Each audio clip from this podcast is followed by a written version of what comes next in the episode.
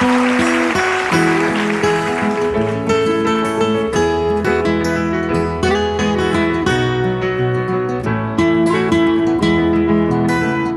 Freunde, lasst es mich einmal sagen, gut wieder hier zu sein, gut euch zu sehen.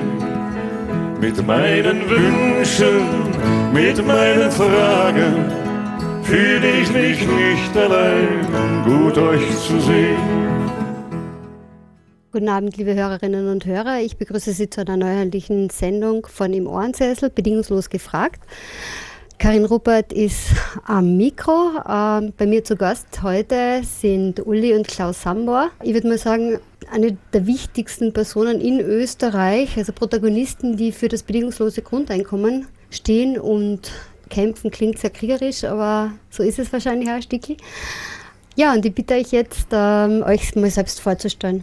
Ja, mein Name ist Uli und ich ähm, bin 1948 geboren, äh, habe zuerst Realgymnasium Matura und Abituentenkurs gemacht und hatte dann jede Menge Wahl zwischen äh, verschiedenen Jobs, habe mich für IBM entschlossen, für Schulungen, Vorführungen und auch für Sitzmaschinen.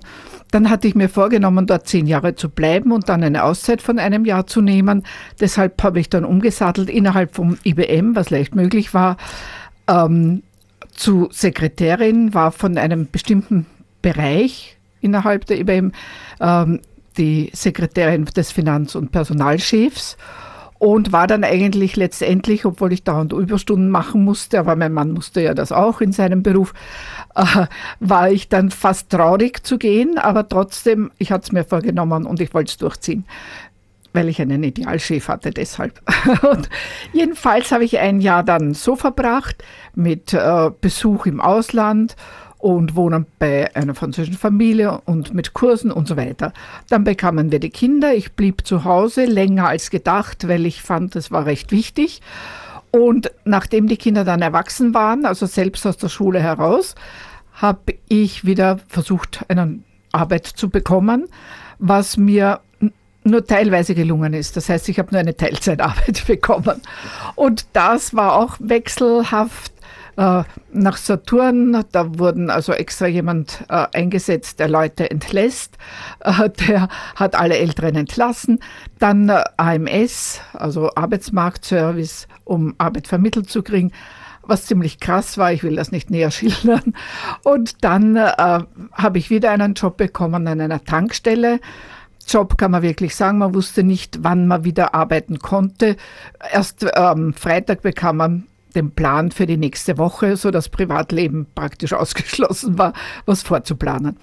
Und dann hat mich eine Kollegin, da hat das AMS praktisch wirklich ähm, gut gewirkt, eine, die auch Arbeit gesucht hatte, die hat einen Job bekommen und hat mich auch dorthin ver, ähm, also verwiesen.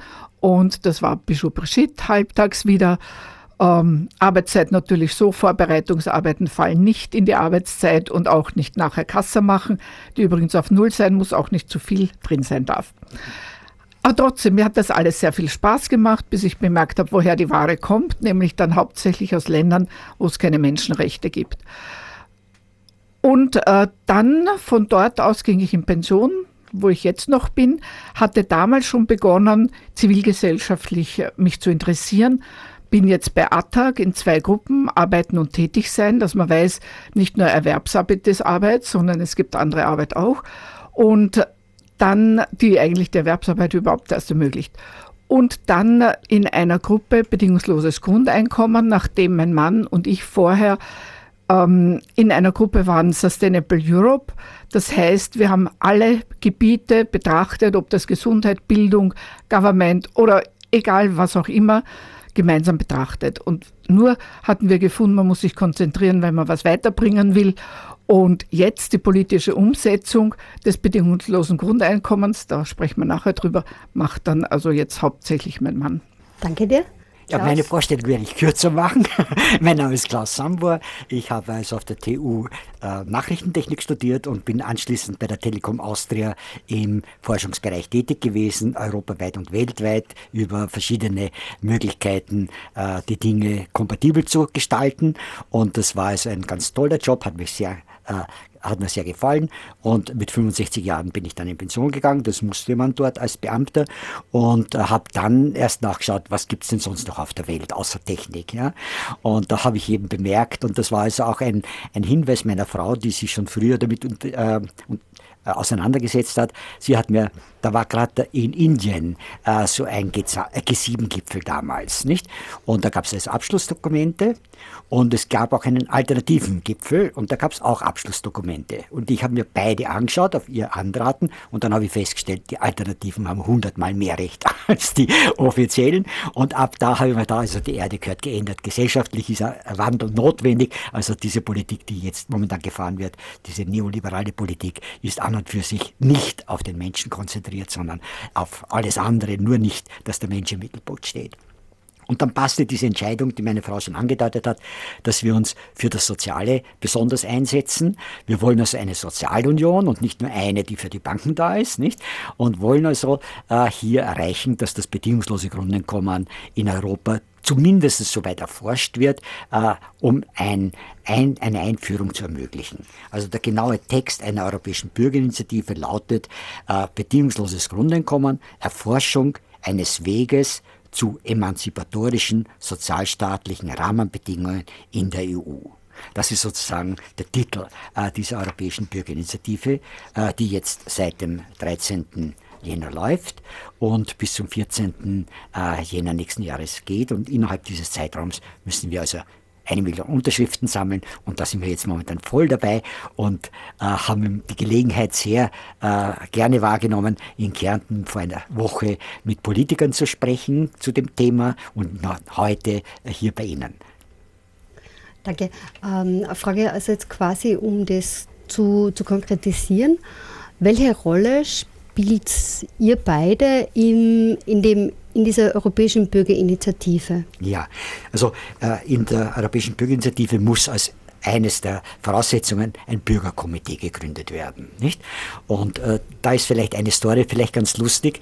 Äh, die erste äh, Maßnahmen hatten vorgesehen von der EU-Kommission, dass man zunächst 300.000 Unterschriften braucht bevor die EU-Kommission entscheidet, ob irgend so ein Anliegen einer europäischen Bürgerinitiative registriert wird und verfolgt werden kann oder weiter betrieben werden soll.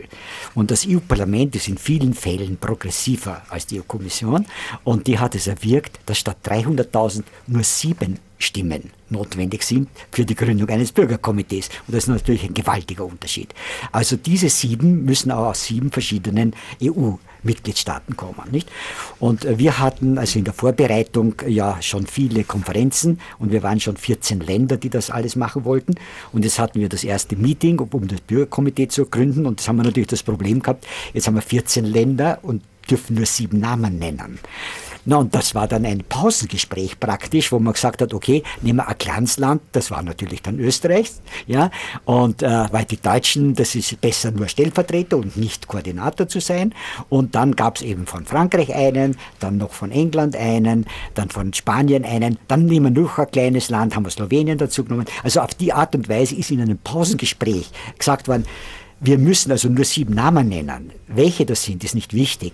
Wichtig ist uns der sogenannte Working European Citizen Committee. Das waren die 50 Leute, die sich zusammengetroffen haben.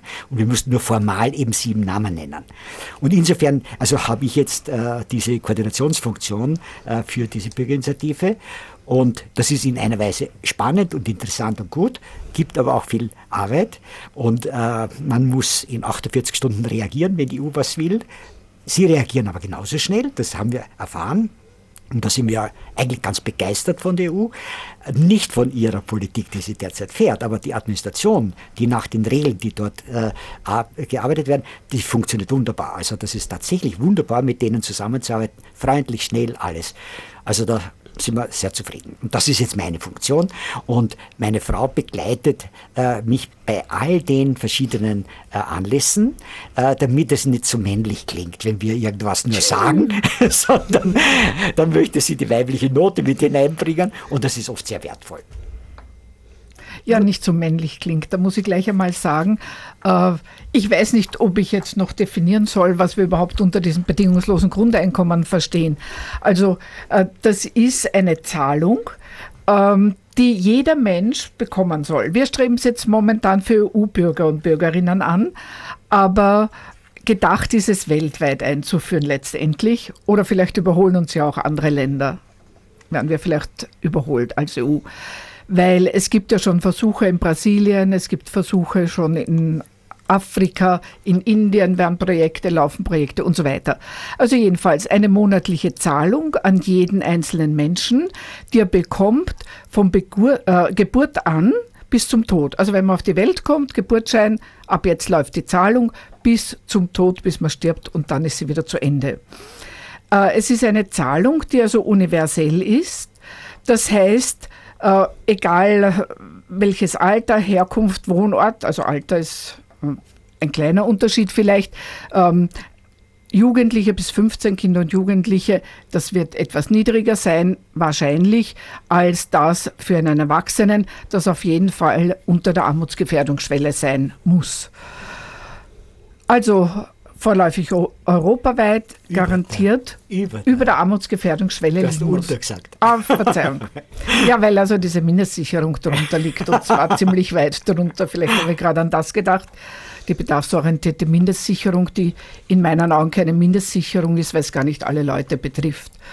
Äh, können wir vielleicht später noch darauf eingehen. Also universell, dann es wird individuell ausgezahlt und da komme ich als Frau wieder ins Spiel, weil äh, es ist nicht haushaltsbezogen. Das heißt, man hängt als Frau nicht davon ab, wie viel der Mann verdient, wie viel äh, der Mann Vermögen hat und so weiter, was also wesentlich ist, damit man also selbst auch ähm, damit man selbst auch seine eigenen Lebensumstände bestimmen kann.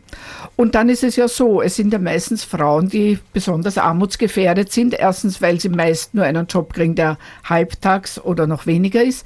Und äh, zweitens dann auch, wenn sie in Pension gehen, ja, dann haben sie ja vielleicht gar keine Ansprüche auf eine Pension, ja. Oder ist es auch wieder so gering, dass sie besonders gefährdet sind?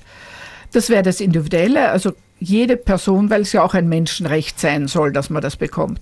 Dann bedingungslos wird äh, eingezahlt oder ange, äh, den, den Menschen gegeben vom Staat, weil wir finden, der Mensch muss im Mittelpunkt stehen und alles andere hat sich dann danach zu richten, sei es Realwirtschaft, Finanzwirtschaft will ich erst gar nicht hier anschneiden.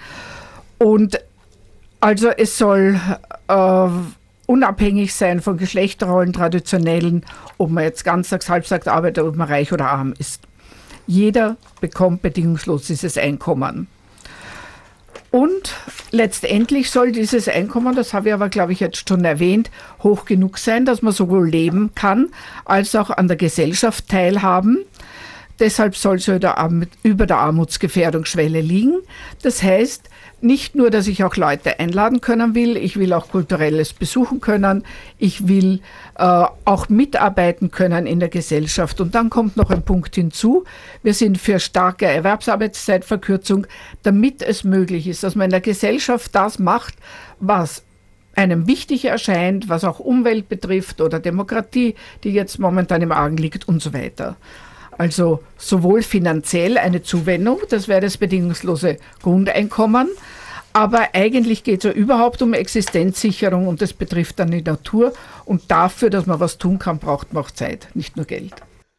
Darf ich euch fragen, jetzt da, worin ihr quasi ähm, die Notwendigkeit seht, äh, ein bedingungsloses Grundeinkommen einzuführen, ja, quasi was die Umstände aktuell sind, die äh, diese Forderung quasi als gerecht erscheinen lässt. Ja.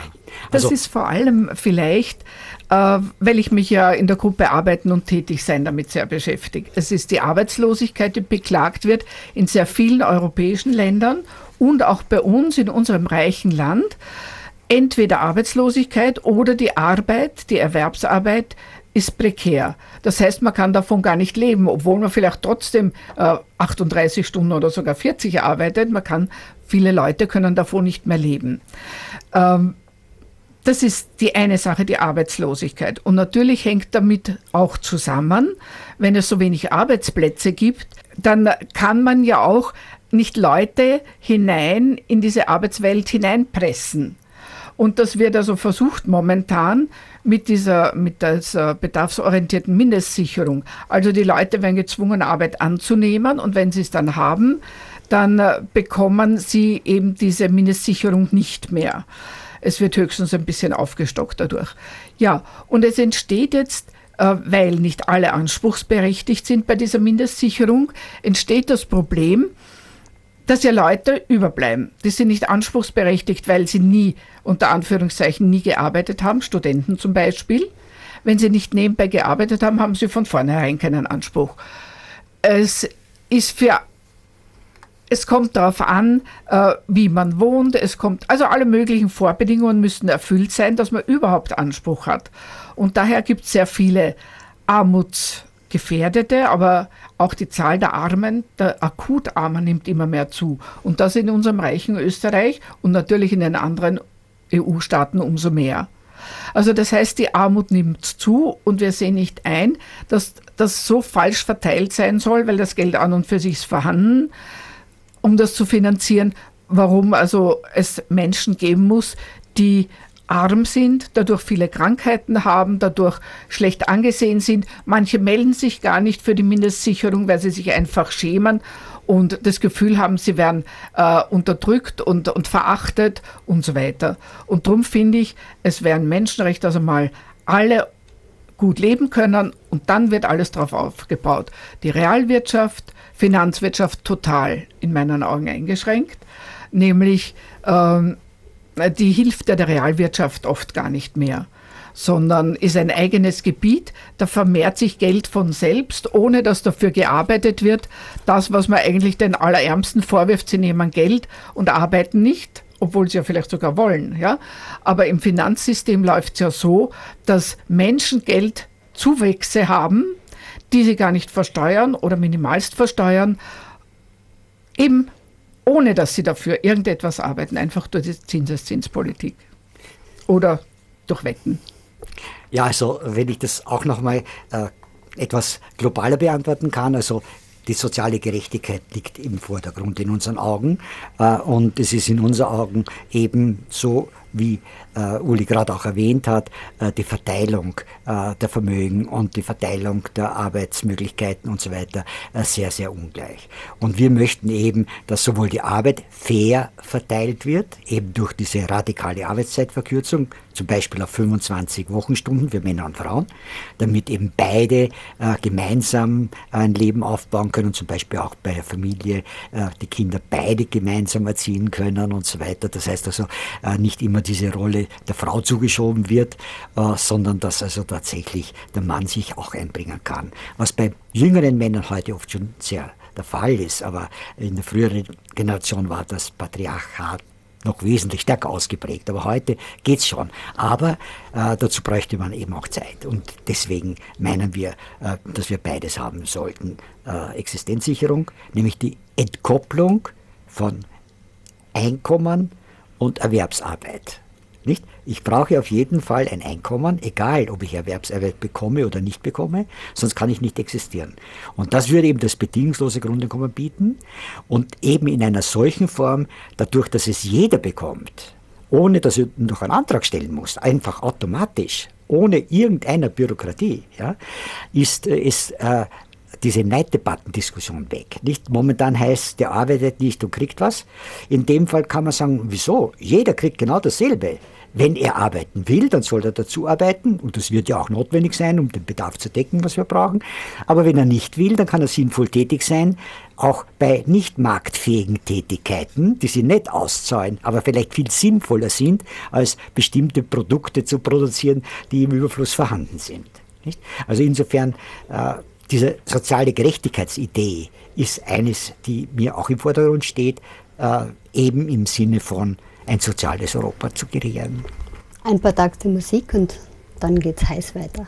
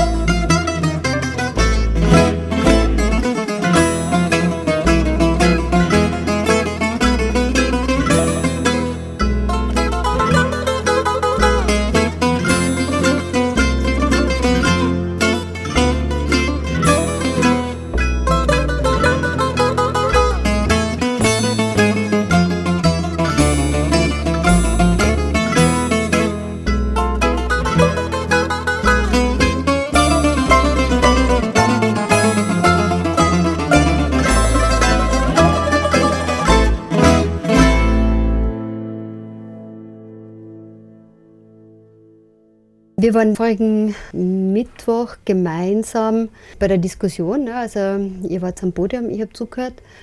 Und ähm, ich habe äh, von einem politischen Proponenten in Kärnten ähm, quasi mehrere Dinge gehört und mir gedacht habe, mm er hat also einerseits gemeint, es gibt den sozialen Menschen nicht.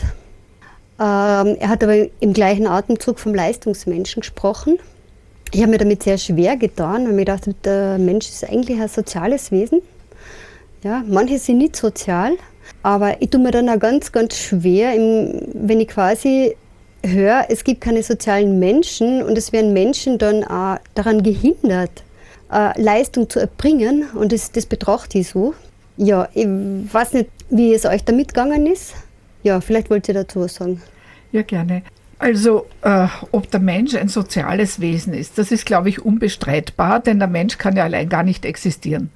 Das heißt, er braucht den sozialen Zusammenhang mit anderen Menschen, um existieren zu können. Jetzt ist es natürlich so, wir können überlegen und nachdenken und verschiedene Methoden oder Wege beschreiten. Wir sind relativ offen, wir können uns entscheiden, als dieses soziale Wesen, können wir uns entscheiden, ob wir äh, möglichst viel zusammenarbeiten wollen oder einander möglichst viel konkurrenzieren wollen. Aber man merkt schon, äh, dass wenn es einen Zusammenhalt geben soll, natürlich äh, die Zusammenarbeit wesentlich ist, das einander konkurrieren, das kann ja spielerisch sein, so wie im Sport auch, mit bestimmten Regeln, die gegeben sind.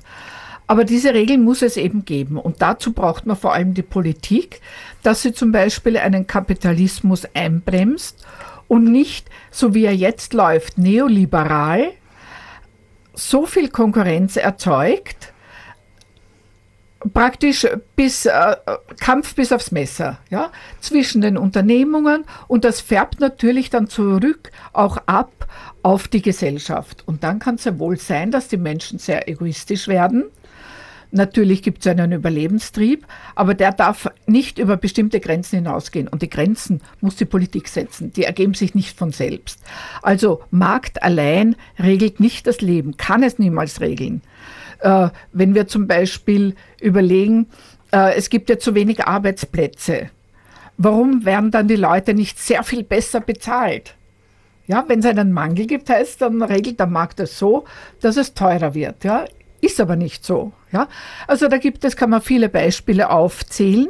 Also das Soziale gehört durch Gesetze geregelt und man muss diesen Kapitalismus, der vielleicht am Anfang ganz praktisch war beim, war beim Aufbau eines neuen Systems nach dem Krieg, aber dann jetzt praktisch über den Rand hinausgeht, also über das hinausgeht, was für eine Gesellschaft noch gut ist, so dass sie auseinanderdriftet. Hier die Armen und hier die Reichen, kann man ihnen gar nicht vorwerfen, das System macht's, dass sie immer reicher werden.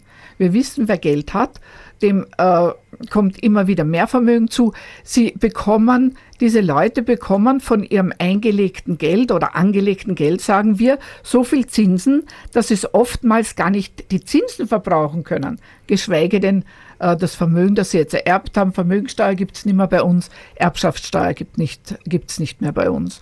Und drum meine ich, da muss man eingreifen und kann nicht, wie es jetzt manche Politiker betreiben, nur um Wahlzucker zu verteilen, zu sagen, also alle Steuern runter und ja, sie schränken sich selber ein in ihrer Handlungsfreiheit. Sie können gar nichts mehr unternehmen, weil die Posten alle schon gebunden sind und sie können nicht mehr frei entscheiden über ihr Leben, nicht mehr helfen, den Menschen zu entscheiden, dass die ein Leben führen können, das ihren äh, Anschauungen auch entspricht, so dass sie ihre Lebensumstände selbst bestimmen können. Es ist so weit, dass das Kapital bestimmt oder die Menschen, die sehr viel Kapital und damit sehr viel Macht haben, bestimmen, wie andere zu leben haben. Und so kann es ja nicht sein.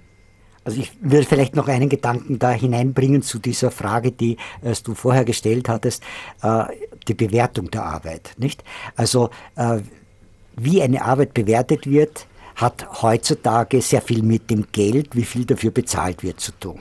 Nicht? Und äh, das ist in Wirklichkeit oft gar nicht ganz richtig und stimmig. Nicht? Also wenn man zum Beispiel sich anschaut, wie viele eigentlich gemeinwohlorientierte Arbeiten ganz schlecht bezahlt werden, und wie viele andere unter Umständen sehr schädliche äh, Aktivitäten sehr hoch bezahlt werden, dann kann doch da was nicht stimmen. Das heißt also, hier gibt es auch Studien aus England, äh, die sozusagen eine äh, Situation äh, untersucht haben, wie viel sind die verschiedenen Berufe eigentlich für das Gemeinwohl wert und wie viel würde, wenn man also jetzt hier richtig verteilt, es anders sein. Und da kommen natürlich ganz andere Situationen zum Tragen. Also irgendwelche, was weiß ich, Manager, die als Aufgabenstellung nur haben, den äh, Betrieb zu sanieren und Leute zu entlassen, um den Profit zu steigern und Gewinnmaximierung als einziges Ziel haben und so weiter, werden hoch bezahlt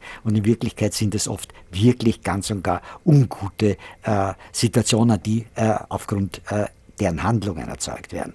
Und dann wird immer von Leistungsträgern gesprochen. Nicht? Was heißt Leistungsträger? Da werden immer die eben angesprochen, die besonders viel äh, gezahlt bekommen und so weiter. In Wirklichkeit ist es umgekehrt. Also wenn die allen unbezahlten Arbeiten nicht getätigt würden, dann könnte keine Leistung entstehen, weil wer macht denn dann das äh, zwischendurch alles? Nicht? Also äh, da gibt es ganz viele äh, ganz komische Ausdrücke. Also wie gesagt, die Bewertung der Arbeit ist auch ein wichtiger Punkt, dass wir äh, das mit überdenken sollen in der Zukunft.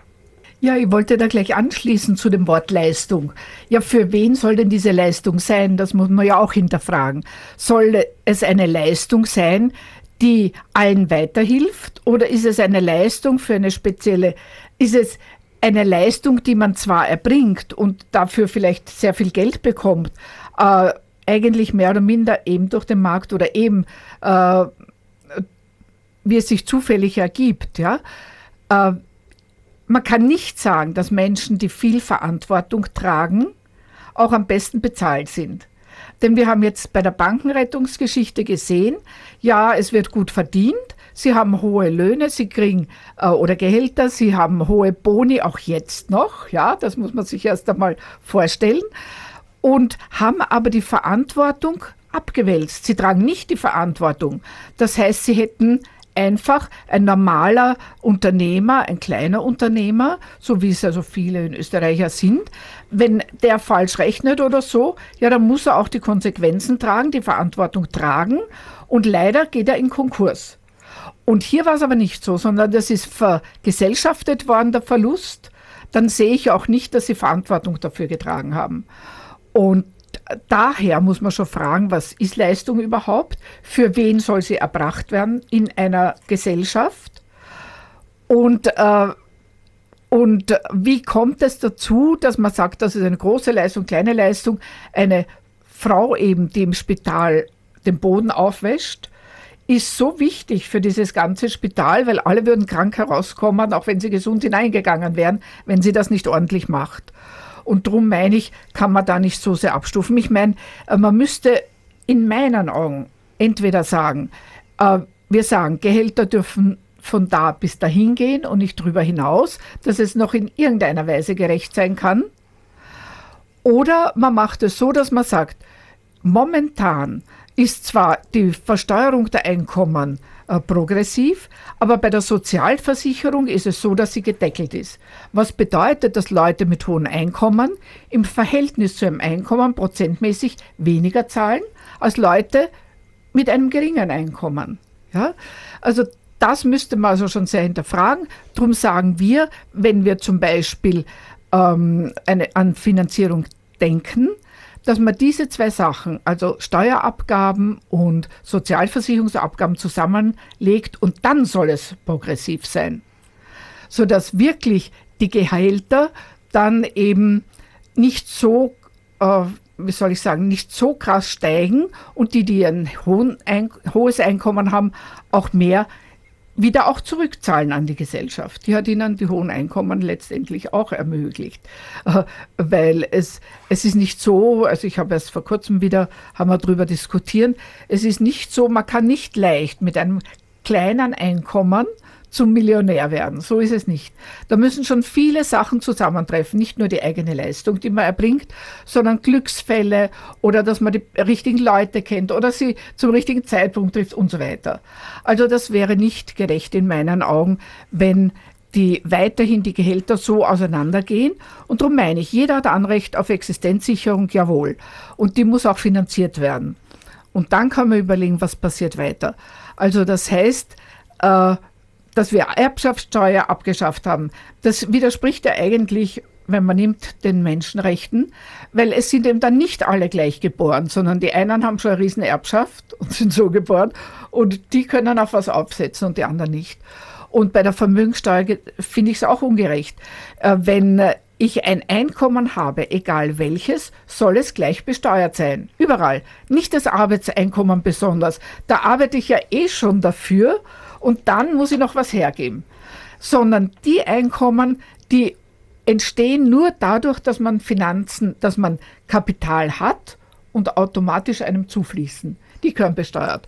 Und Wetten auf bestimmte Sachen wie Lebensmittel, das wird jetzt langsam eingeschränkt.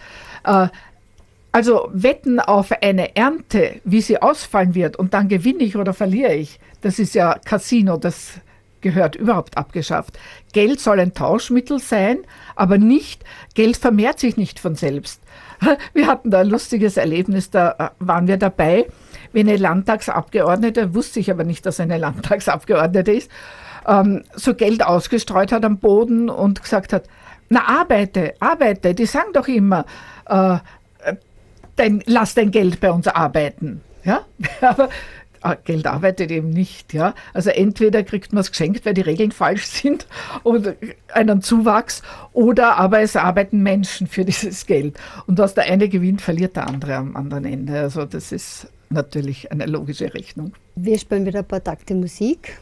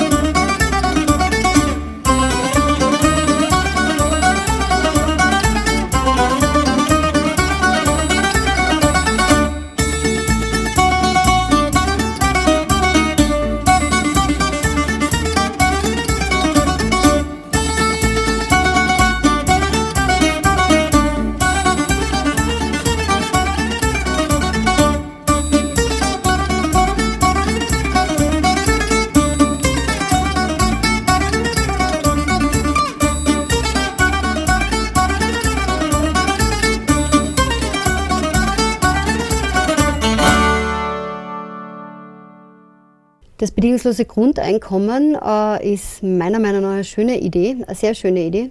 Aber in der Diskussion entwickeln sich immer ganz fantastische Ängste. Ängste drehen sich meiner Meinung nach meist darum, ob noch genügend Menschen arbeiten werden, ob Menschen motivierbar sind zu diesen Arbeiten. Ja. Ja, also da gibt es natürlich das als eine der zwei häufigst gestellten Fragen. Das ist eben diese Frage und das andere die Finanzierbarkeit. Nicht? Aber bleiben wir bei der erstgenannten Frage. Und da gab es also auch Untersuchungen, äh, die recht interessant waren. Man hat also Leute gefragt, äh, was sie tun würden, wenn sie ein bedingungsloses Grundeinkommen bekommen, ob sie weiterarbeiten würden. Und äh, da äh, war bei 60 Prozent aller Antworten, ja, sie würden schon weiterarbeiten, weil ihnen macht ihre Arbeit Spaß und ein wirklich nur bescheidenes Leben mit einem bedingungslosen Grundeinkommen, das würde ihnen dann eventuell auch gar nicht genug sein, die würden schon ein bisschen mehr haben wollen. Als, äh, daher würden sie also weiterarbeiten. Und 30 Prozent haben gesagt, ja, also sie würden weiterarbeiten, aber sie möchten außer dass sie finanziell abgesichert sind, auch mehr Zeitwohlstand haben. Nicht, dass sie möchten weniger lang arbeiten, um das auch wirklich ein Leben äh, sich einrichten zu können, äh, wie sie sich vorstellen. Und bei 10 Prozent gab es sozusagen als Ausweiche, das muss man sich noch genau überlegen, also praktisch keine Antwort. Aber äh, die gleichen Leute hat man dann gefragt, und was glauben Sie, äh, werden die anderen tun? Und da war das überraschende Ergebnis, 80 Prozent werden nicht mehr arbeiten. Und das widerspricht sich unglaublich. Wird behauptet. Äh, wird behauptet. Ja, also das heißt also, äh, die Leute haben von sich eine ganz andere Einstellung als von den anderen Menschen. Also sie schätzen und meiner Meinung nach in einer sehr überheblichen Weise sich selbst als viel besser ein als alle anderen. Und das ist natürlich schon ein Problem. Und ich glaube eben, dass äh, diese äh, Größenordnung natürlich in keiner Weise äh, so hoch sein wird, sondern alles das, was man braucht, wird erarbeitet werden, weil das auch in dem Fall durch das bedingungslose Grundeinkommen geht. Denn wenn ich jetzt irgendeine Arbeit brauche, die vielleicht nicht besonders angenehm ist oder anstrengend ist oder gefährlich ist und so weiter, dann muss äh, eben derjenige, der diese Arbeit sozusagen befiehlt oder sozusagen äh, verlangt, äh, mit demjenigen, der die Arbeit tut, in entsprechenden Augenhöhe äh, über das Arbeitsmilieu und über die Arbeitsbedingungen und über die Bezahlung diskutieren. Weil der muss ja nicht Ja sagen und muss es ja nicht machen, weil er kann ja existieren. Und das gibt eine ganz andere Freiheit für diese Verhandlung. Und insofern äh, finde ich, ist es ganz wichtig, äh, dass diese äh, Sicherheit gegeben ist, Nein sagen zu können. Und das ist aber mal diese eine Antwort auf, auf diese erste Frage. Ja, vielleicht kurz zur Ergänzung noch die Arbeit könnte ja dann auch ganz anders ausschauen. Wenn ich also sagen kann, zu diesen Bedingungen mache ich diese Arbeit nicht mehr und wenn diese Arbeitszeitverkürzung eintritt, dann sind ja zwei neue Komponenten im Spiel. Das heißt, erstens kann ich sagen, wenn so viel Stress dort ist, dann mache ich es nicht. Wenn nicht gut gezahlt wird, mache ich es nicht. Und das würde jetzt darauf hinweisen, dass weniger Leute arbeiten werden. Wird aber nicht so sein, denn bestimmte Dinge werden ja gebraucht, auch dann äh, also für den täglichen Gebrauch. Umgekehrt, äh, Konsum derart hinaufzutreiben, wie es jetzt ist, die Konsumgesellschaft, die es jetzt gibt, die ist sowieso schädlich für die Umwelt. Also man wird sie jetzt aussuchen können, wenn es jetzt viele Jobs gibt, welche mache ich und welche mache ich nicht. Und daran wird sich zeigen, was dauerhaft ist und sinnvoll ist. Und wenn ich mir jetzt aussuchen kann, die Arbeit, dann mache ich sie ja mit Freude. Das ist ja nicht so wie jetzt, die Menschen rennen hin, nur damit sie Geld verdienen und rackern sich dort ab und dann sagen sie Gott sei Dank, Arbeit vorbei, schreckliche Arbeit und so. Das trifft natürlich nicht bei allen Menschen zu, aber es gibt also äh, Posten, die so, also eigentlich besetzt werden. Ähm, und sondern dann gibt es Arbeit, die ich mir erstens ausgesucht habe. Ich persönlich habe mir es damals aussuchen können. Wir haben äh, weiß nicht, 300 offene Stellen gehabt und da hatten wir wählen können als Arbeitssuchende. Jetzt ist genau umgekehrt. Es suchen 300 Leute, äh, da bekommen sie eine Stelle geboten und 300 wollen sie haben. Also es hat sich ja verkehrt. Es ist ja leider ein Rückschritt geworden aus diesem Fortschritt, der anfangs bestanden hat. Also wenn ich mir jetzt wieder aussuchen kann, welche Arbeit, dann mache ich sie auch viel mehr mit Freude und Begeisterung. Und vielleicht sogar effizienter und, und besser als jetzt momentan. Und wenn mir aber diese Arbeit auch Spaß macht, dann äh, warum soll ich nicht Arbeit annehmen? Also das ist ja irgendwie absurd, wenn jetzt schon Arbeit getätigt wird ohne Bezahlung. Ja, es gibt schon mehr Arbeitsstunden, die gar nicht bezahlt werden, einfach gesellschaftliche Arbeit, als Erwerbsarbeitsstunden. Also das wäre irgendwie, das kann man so daher leicht widerlegen. Und es werden, wie gesagt, die Arbeitsbedingungen verbessert, gemeinsam mit der Gewerkschaft von mir aus, äh, die auch einen schweren Stand momentan schon gegenüber den Unternehmern hat. Ähm, sieht man an der Flexibilisierung und all diesen Dingen, die also jetzt den Handelsangestellten wieder ins Haus stehen, wo wieder Samstag doch gearbeitet wird und Sonntag winkt auch schon, äh, dass man Sonntag arbeitet. Und ich finde, es geht eine Gesellschaft so zugrunde. Man kann nicht mehr mit Freunden in Kontakt treten. Die einen haben Sonntag frei, die anderen vielleicht Montag und so. Es gibt Arbeiten, die immer erledigt werden müssen, wie zum Beispiel im Spital oder so, da muss immer wer da sein. Aber es muss nicht bei allen Arbeiten so sein. Und dann weiß man, worauf man sich einlässt, wie bezahlt wird und so weiter. Und dann ist vielleicht noch eins, was viele nicht bedenken, die Unternehmer werden auch gewinnen. Die gewinnen nämlich jetzt Mitarbeiter, die wirklich mit ihrem Herz dabei sind und daher, wenn sie es mit Freude machen, auch viel besser machen. Und nicht, weil also öfter geklagt wird, sie kriegen nur mehr Leute, die kommen schon hin und wollen eigentlich schon gar nicht und so. Logisch, wenn sie gezwungen wäre, sowas zu machen, was sie überhaupt nicht interessiert. Also beide Teile können gewinnen und die Gesellschaft im Gesamten schon überhaupt, weil sie wieder zusammenwachsen und etwas miteinander tun und auf die Beine stellen können. Ich würde vielleicht noch einen Gedanken mit hineinbringen. Also äh, Fortschritt und Innovation ist ganz was Positives. Wenn damit jetzt dann umgekehrt der Nachteil entsteht, dass man dafür weniger Arbeitskräfte braucht, weil das eben äh, rationalisiert werden kann, äh, dann sollte man keineswegs dagegen sein sondern man muss nur aufpassen und sagen, was geschieht mit der eingesparten Zeit. Und deswegen meinen wir, diese radikale Arbeitszeitverkürzung ist genau ein Mittel. Das kostet keinen Groschen Geld, sondern bedeutet, dass das, was man sich erspart, durch entsprechende Automation eben an die Menschen weitergegeben wird. Damit hat dann jeder ebenfalls Arbeit, aber eben nur weniger notwendige Erwerbsarbeit, weil der Rest wird eben dann von den von uns erreichten Errungenschaften automatisch erledigt. Und das ist ja eigentlich positiv, wenn wir unser Leben äh, mit mehr Zeit für uns selbst verwenden können. Ja, für uns selbst und Themen, die also auch am Tisch liegen, die gar nicht behandelt werden. Äh, Klimaschutz, äh, Umweltschutz, äh, Finanzsystem ändern, das muss ja auch schließlich jemand machen, und zwar die Leute, die nicht dran verdienen, weil die werden sich nicht selbst irgendwie äh, ihren Geldhand zudrehen wollen und so weiter. Also es sind so viele Probleme zu lösen und man kann dann eine Kombination als Mensch finden, das ist meine Erwerbsarbeit, die macht mir Spaß, mache ich gern. Und hier ist die andere Arbeit, die vielleicht eben noch nicht bezahlt wird, vielleicht später mal, aber andere Arbeit, die lebensnotwendig ist. Wir müssen uns einsetzen, dass wir wieder gerechtere Systeme haben und demokratiemäßig. Es hat ja keinen Sinn. Wir sind nicht zufrieden mit, mit der Regierung in vielen Fällen, können aber ja nicht eingreifen. Wie sollen wir denn eingreifen? Wir können alle fünf Jahre die Stimme abgeben und dann haben wir es abgegeben und haben wir keine mehr weil wir können nicht von uns aus Volksabstimmungen machen, das ist nur von oben her möglich und so weiter. Ja? Also wir müssen uns um Demokratie kümmern und so weiter. Und es wäre schön, man könnte so eine Kombination finden, auch für die Familie wäre es ideal, wenn Mann und Frau als Vorbilder vorhanden wären. Und ich stelle mir vor, das wäre ein Leben, wie man sich wünschen kann. Und ich glaube gar nicht, dass man überhaupt nichts mehr arbeiten will. Es gibt sicher geschädigte Leute, von dem System Geschädigte, die also schon lethargisch in Depression verfallen sind und so, die können sich momentan nicht aufraffen.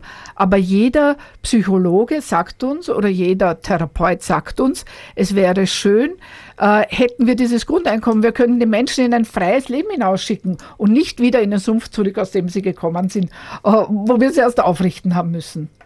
Sie hören die Sendung im Ohrensessel. Bei mir zu Gast ist heute Uli und Klaus Sammohr, federführend für das Basic Income, für die Europäische Bürgerinitiative, die gerade also bis April 2014 läuft. Und wir spielen ein paar Takte Musik. Musik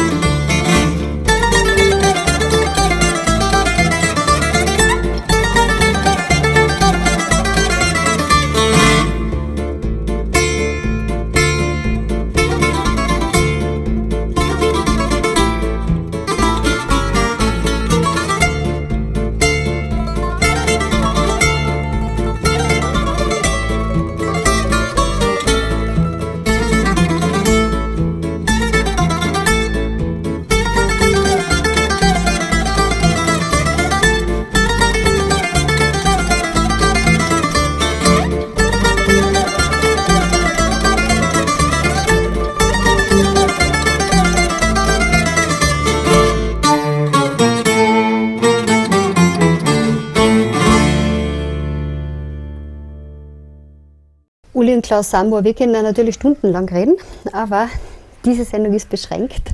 Was sind die wichtigsten Dinge, die ihr jetzt noch unseren Hörern mitgeben wollt?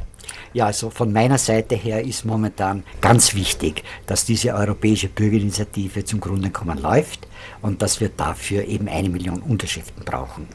Wir haben begonnen, wie ich schon erwähnt hatte, mit 14 Ländern, äh, die diese Initiative auf den Weg gebracht haben. Inzwischen sind es bereits 22 EU-Mitgliedsländer, die direkt aktiv Organisatoren und Stellvertreter stellen, um in ihren Ländern äh, diese Sammelaktionen für die Unterschriften äh, zu gestalten.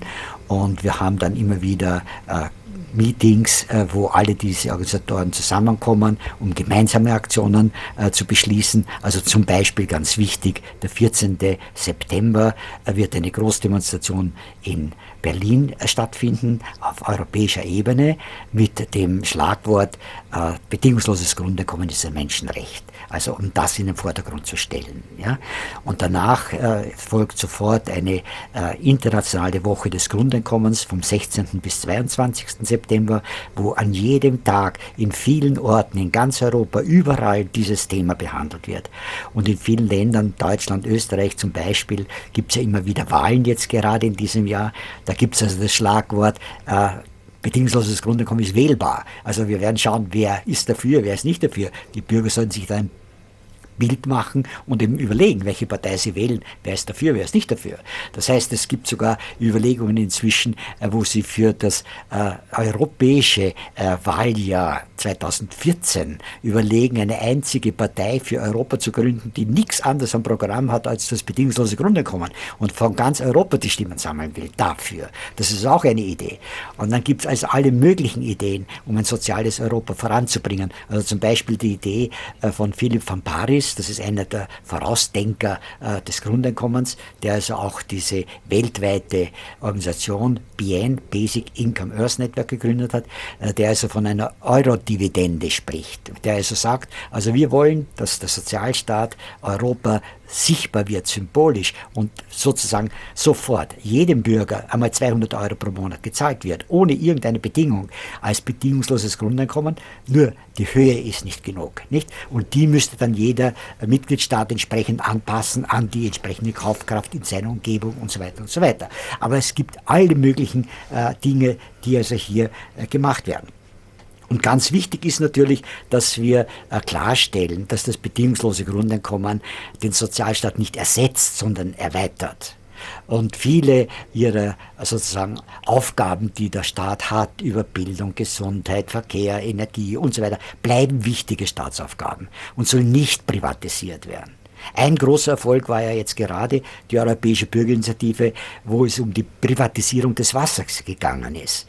Und das hat tatsächlich äh, bald über eine Million Unterschriften gebracht und hat tatsächlich die EU-Kommission veranlasst, zu akzeptieren, dass in der geplanten Richtlinie die Privatisierung des Wassers herausgenommen worden ist. Das heißt also, die Bürger haben tatsächlich einen Einfluss, obwohl die Europäische Bürgerinitiative derzeit nur eine Art Agenda-Setting ist, also dass man nur ein Thema zur Diskussion bringt, ja, aber äh, die EU-Kommission nicht zwingen kann, was zu tun. Aber immerhin, äh, dieses eine Beispiel gezeigt, sie tun was. Und in unserem Fall, wenn wir ein soziales Europa in den Dialog bringen wollen, dann werden sie gut beraten, dem auch entsprechendes Augenmerk zu, äh, zu weisen. Also wenn man sich anschaut, was sich in Griechenland, in Italien, in Spanien überall abspielt, dann müssen es froh sein, wenn es Lösungsansätze gibt, dass es ein sozialeres Europa gibt, dass es Ideen gibt, wie man es machen kann. Und insofern sind wir ganz optimistisch.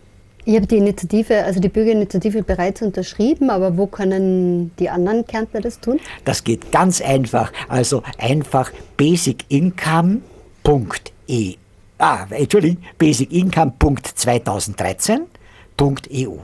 Entschuldigung, uh, Basic Income 2013.eu. Erst dort kommt der Punkt hin. Und dann wollte ich sagen, wenn Sie dann unterschrieben haben, dann wünsche ich Ihnen, dass das sehr bald eingeführt wird. Es ist ja bloß ein Antrag oder ein aufs Tapet bringen und eine, eine äh, Antrag auf Untersuchung, wie sich das auswirken wird, würde. Ich wünsche Ihnen dann ein Europa bedingungslos sozial und dass Sie selbst auch Nutznießer sind und kombinieren können ihre ihre Erwerbstätigkeit mit einer anderen Tätigkeit, die sie jetzt immer verschieben müssen nach der Pension. Ja, wer weiß aber, ob sie dann noch gesund sind, dass sie machen können werden. So können sie zu Lebzeiten beide schon kombinieren. Ein äh, in Erwerbsarbeit und anderen Tätigkeiten, die sie ausüben können. Und dann natürlich auch Zeit genug, um zu regenerieren, äh, sich zu erholen, sodass man das Leben echt genießen kann und trotzdem sinnvolle Arbeiten tut und sinnvoller tätig ist, als es jetzt der Fall ist. Vielen Dank für die Einladung hier. Es hat uns sehr gefreut, die Möglichkeit zu haben, darüber zu sprechen. Dankeschön. Sehr gern. Ich bedanke mich bei Uli und Klaus Sambor, dass ihr da wart. Ihr seid ja eigentlich aus Niederösterreich und ähm, ja, ich wünsche alles Gute für diese Bürgerinitiative. Wir tun unser Bestes, sie zu unterstützen. Ich verabschiede mich bis zum 7. September und wünsche Ihnen noch eine gute Nacht.